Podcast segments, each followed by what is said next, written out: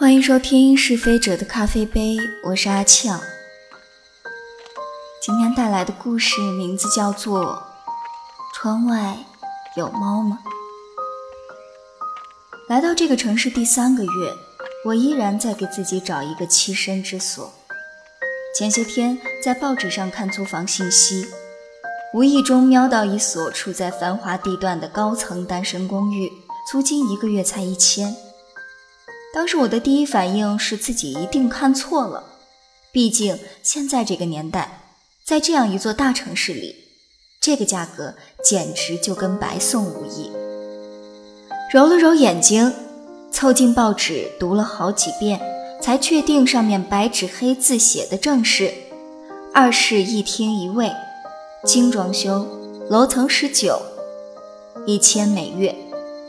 我琢磨着，这八成是报纸印错了，要么就是发租房信息的房东吃错药了。即使再不缺钱，也不至于登这样的一个价格吧。我深信，这样一间公寓，一个月两三千都妥妥有人抢的。不知道这究竟是在搞什么名堂？我半信半疑地打了个电话过去问，房东说房子还在。有不少人看过，但依然没有人租，还说我随时都可以过去看房子。在好奇心的驱使下，我下午就迫不及待地坐公交车到了那里，想看一看究竟。这是一个很高档的小区，环境、绿化、基础设施都非常好，里面停满了私家车，房子的楼层也都非常高。我循着地址找到了那栋楼。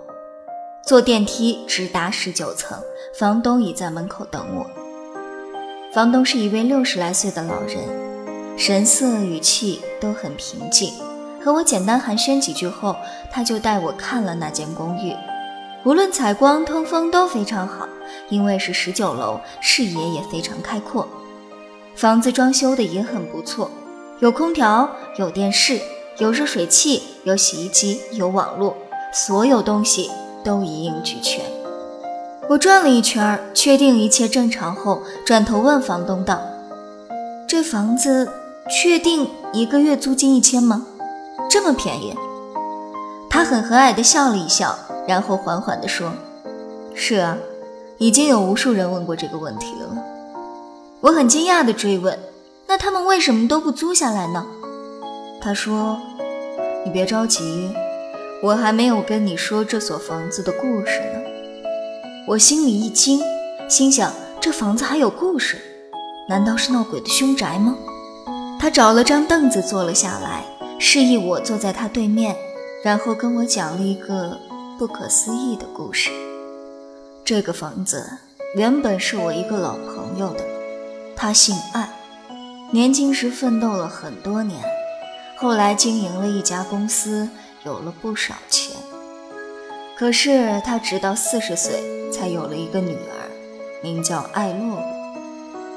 家里人都叫她小艾，因为她老来得子。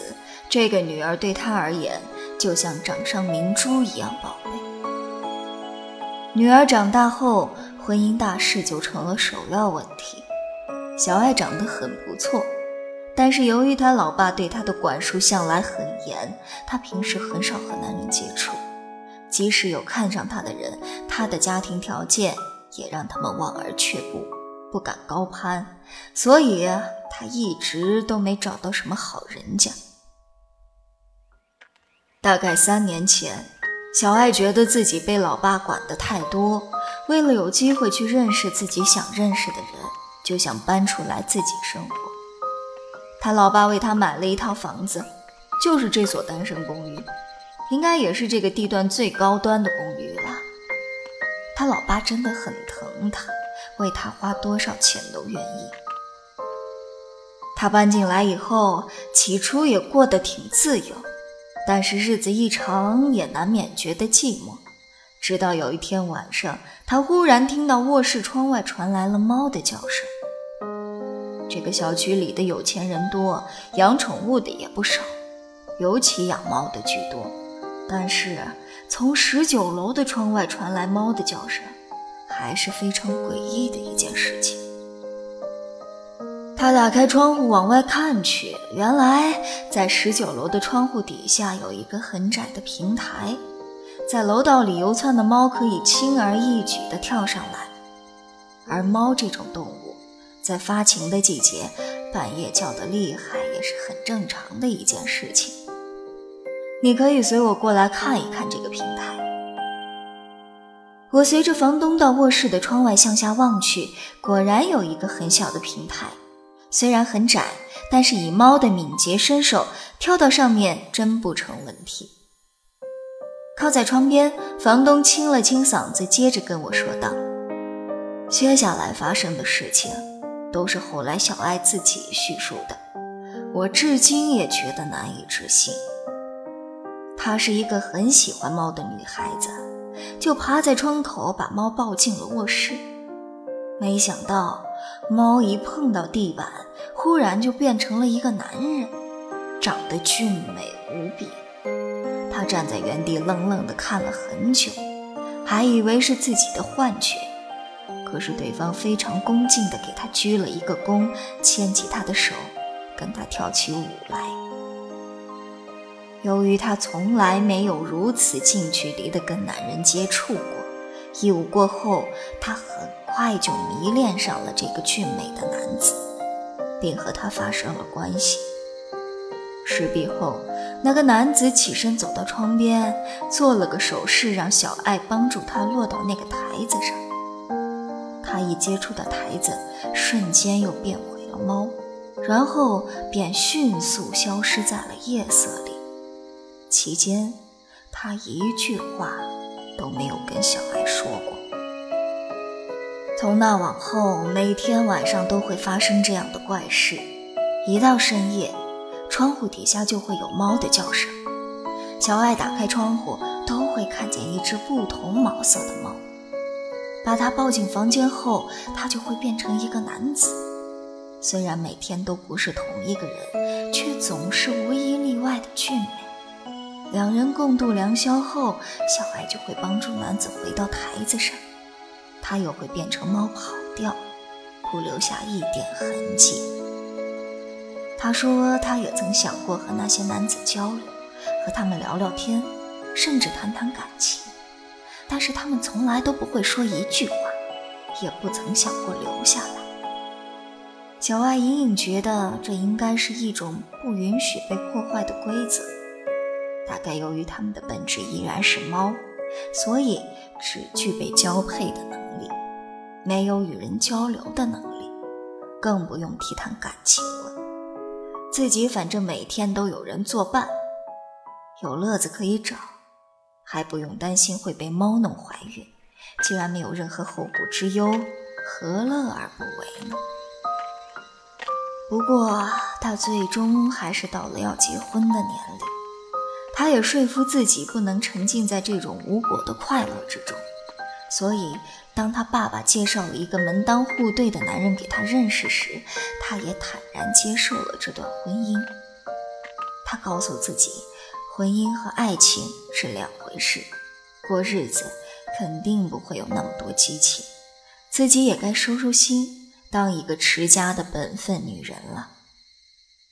他爸爸给他们举办了一场非常盛大的婚礼，当天的来宾非常多，都是这个城市里有头有脸的人物。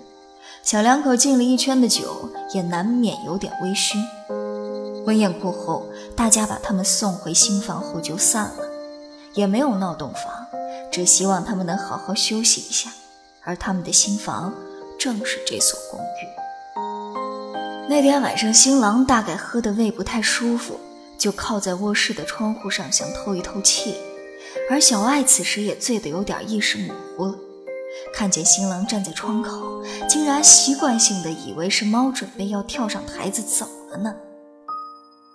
后来的故事，我不用说。你也想得到了吧？小矮亲手把他可怜的新郎推下十九楼摔死了。毕竟人和猫不一样，那个台子接得住猫，却没法接住一个人。十九楼呢？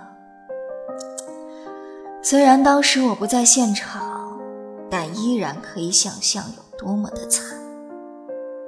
听房东说完，我的后背冒了一阵冷汗，心想：原来这个房间发生过杀人案啊！但这未免也太离奇了一点就好像童话故事一样。我对房东说道：“难怪这个房子这么便宜都没有人来租呢。可是，他为什么会到了你手里呢？还有，小爱她后来怎么样了？”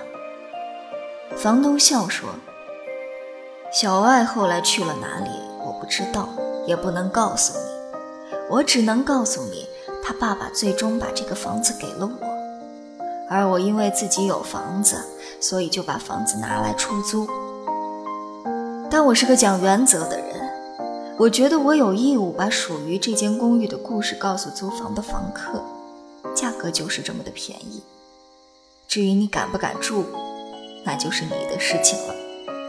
我听毕哈哈大笑，觉得这一定是房东在跟房客开的一个不大不小的玩笑。我向来是个不信邪的人，于是。